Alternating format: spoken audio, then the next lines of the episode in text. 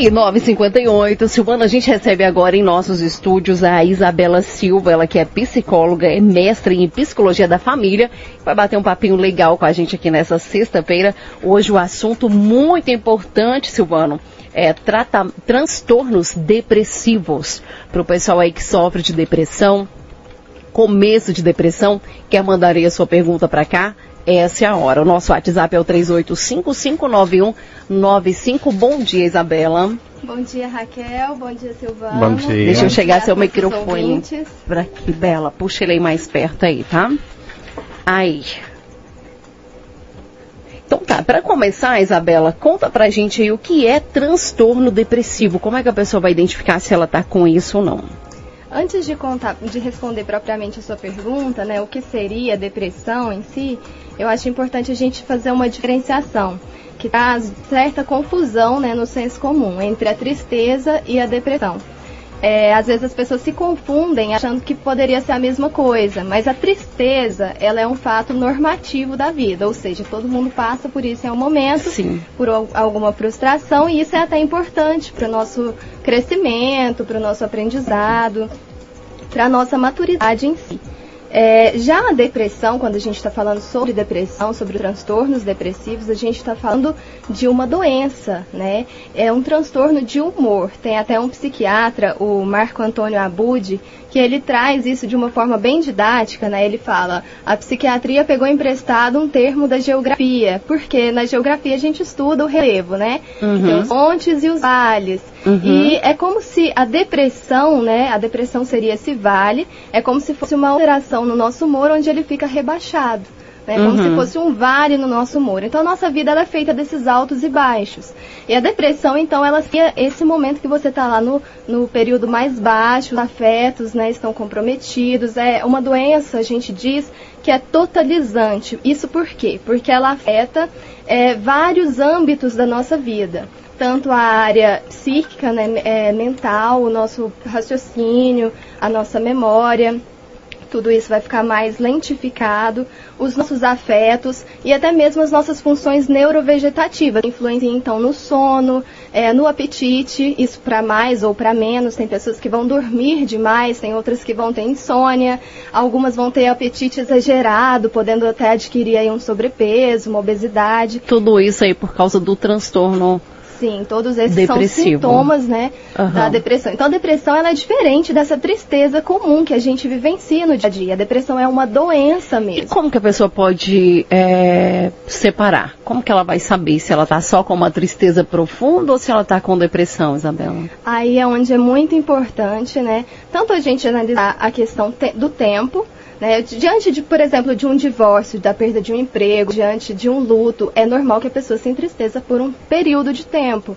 Aham. É, mas quando esse sofrimento ele vai se estendendo muito, se prolongando muito, é importante que você procure os profissionais da saúde mental para que eles possam realizar o diagnóstico, se for o caso, né, fazer a avaliação e, no caso, se for considerado então um transtorno depressivo, que essa pessoa possa fazer o tratamento. Falando em profissionais, é, qual seria a diferença do psicólogo com o psiquiatra, Isabela? O psiquiatra é um médico, né? Então Aham. ele é, vai se dedicar é, é ao lado mais de, às vezes, medicar essa pessoa, né? Ele vai compreender essa história, vai tentar é, colocar ali a medicação que for mais interessante, importante, adequada para o caso dela. Já no, no psicoterapeuta, nos psicólogos, a pessoa ela não vai ser medicada. Então nós não trabalhamos com essa questão medicamentosa, nós trabalhamos com a palavra, a nossa ferramenta, né? Uhum. E a psicoterapia ela também pode atuar de uma forma assim brilhante nesse Ajudando a tratamento. pessoa a entender o que está acontecendo na vida. Às vezes a pessoa está triste e não sabe nem porquê, Isso. né? Ajudando a pessoa a modificar um estilo de vida que às vezes está levando aquilo a, a cada vez agravar mais ainda esse, esse transtorno depressivo. Tá, então, né, é, a gente tem visto muito, é um tema, eu acho que poderia ser para um, uma próxima oportunidade, é Isabela, né? Isso. Isabela. É, a gente tem visto muito é a questão de suicídio, né, Isabela? Sim. A gente pode ver depois, Raquel, é você preparar alguma coisa para a gente estar comentando sobre a questão que leva, né, o porquê, é, muita gente jovem, né, tivemos um caso aí a nível, vamos dizer assim, a Brasil, a mundo, uma participante do programa do Raul Gil, nova, uma, né, uma adolescente, a Yasmin, né, é, que foi e suicidou, né? Teve uma Miss, eu esqueci de onde que ela era também, linda, linda, linda, que também suicidou, né? Então é um tema que a gente pode estar abordando aí nos próximos programas. Sim, tá? a depressão ela tem uma relação muito estreita com o suicídio, né? Por isso que a gente fala que é uma doença grave que precisa ser cuidada para que não chegue nesse ponto, porque a pessoa realmente ela perde o sentido da vida, né? Ela uhum. vive um vazio existencial muito grande e às vezes em casos extremos ela pode chegar assim a um suicídio e, e, ou tentativa. E a depressão é uma doença, né? Não é, é, é, coisa da cabeça da pessoa, não é que a pessoa está fazendo luxo, né? Não é, é. Não, querendo aparecer, vamos dizer assim, fazendo gracinha. Não, é uma doença, gente. Foi ótimo né? você ter falado isso, porque às vezes as pessoas que estão vivenciando esse quadro, elas podem ser muito mal interpretadas. Uhum. Né? Às vezes as pessoas falam, ah, é porque ela não dá conta, é uma, um fraco, ah, tá fazendo luxo, como você disse.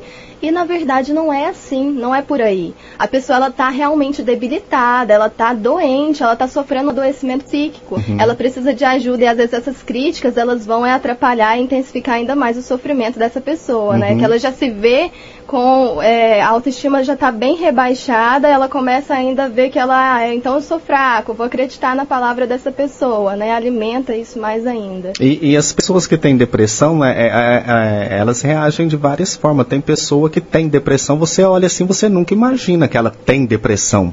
Mas no fundo, no fundo, ela, ela, né, lá no fundinho, ela, ela tem a depressão. Você vê a pessoa alegre, você vê a pessoa, né, sociável, né, que sai, mas ela está passando por, por esse problema de depressão, né? Sim. E tem outras que já, né, você olha, você vê, né, é, é, é nítido. Sim, é porque também tem vários tipos de depressão, né? E vários níveis também. Então, a pessoa, às vezes, é, como eu disse, algumas podem ter é, sintomas como comer demais ou dormir demais, outras vão ter um sintoma completamente diferente. Tem algumas que podem se fechar em um quarto escuro, a gente vai chamar isso de catatonia, que a pessoa realmente ela para por completo suas atividades, e outras não, elas vão continuar mais agitadas, uhum. mais ativas. Por isso que é tão importante é, o que o profissional né, da saúde mental, que ele possa fazer esse diagnóstico, que a pessoa possa procurar procurar, porque às vezes a gente é, vê tantas diferentes, tantos sintomas diferentes que a gente se perde. A gente pensa que seriam os quadros, então é preciso uma avaliação minuciosa nesse caso. E o que que causa, Isabela? Tem uma causa, assim, para a pessoa do nada ter uma depressão?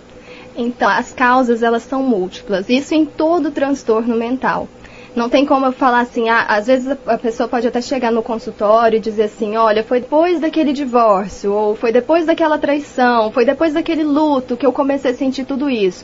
Aquele evento, ele seria o gatilho disparador para que a pessoa realmente passou por um período estressante, ela não conseguiu lidar com aqueles sentimentos, com aquele turbilhão, com aquela carga naquele momento. Mas a, aquilo ali não é a causa única. Então, ela, é, as causas elas podem envolver fatores genéticos, pode envolver também é, questões relacionadas ao estilo de vida, que às vezes não está nem um pouco saudável. Isso entra aí alimentação, isso entra, entra a prática de exercício físico e outras coisas mais, tanto no âmbito é, social, né, dos relacionamentos. É, é um, um, modo como a pessoa, que a pessoa foi construindo ao longo de toda a sua vida, de toda a sua trajetória, de reagir a questões, a frustrações, a episódios é, de estresse. Então, na psicoterapia, durante o tratamento, é, isso será trabalhado. Desconstruir esse modo, às vezes, que está ali disfuncional, que não está funcionando bem, de reagir a essas questões estressantes, essas questões difíceis, frustrantes da vida, para que a pessoa possa reagir de outra maneira diante de outros eventos. Porque a gente não tem como falar assim, olha, é, vou privar essa pessoa, ela nunca mais vai sofrer. Isso não existe. Todo mundo sofre. Não tem como se blindar, né? Para nada de ruim acontecer na vida. Como. Quem dera. Mas a tivesse. gente pode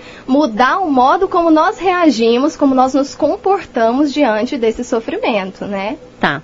Para encerrar então, Isabela, como prevenir a depressão?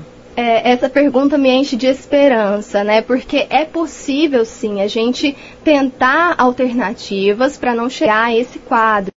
Né? Quanto antes você procurar ajuda também, melhor. Já que às vezes você pensa, ah, eu estou começando, estou iniciando esse quadro, então procure o quanto antes. Mas para prevenir, não tem como também, como a gente está falando de ser humano e de uma questão tão subjetiva, não é igual uma doença, uma fratura que você vai ali e faz um raio-x, você vê onde está doendo, a depressão você não sabe contar exatamente onde que é essa dor. Uhum. Mas para prevenir não tem como também eu dar uma receita.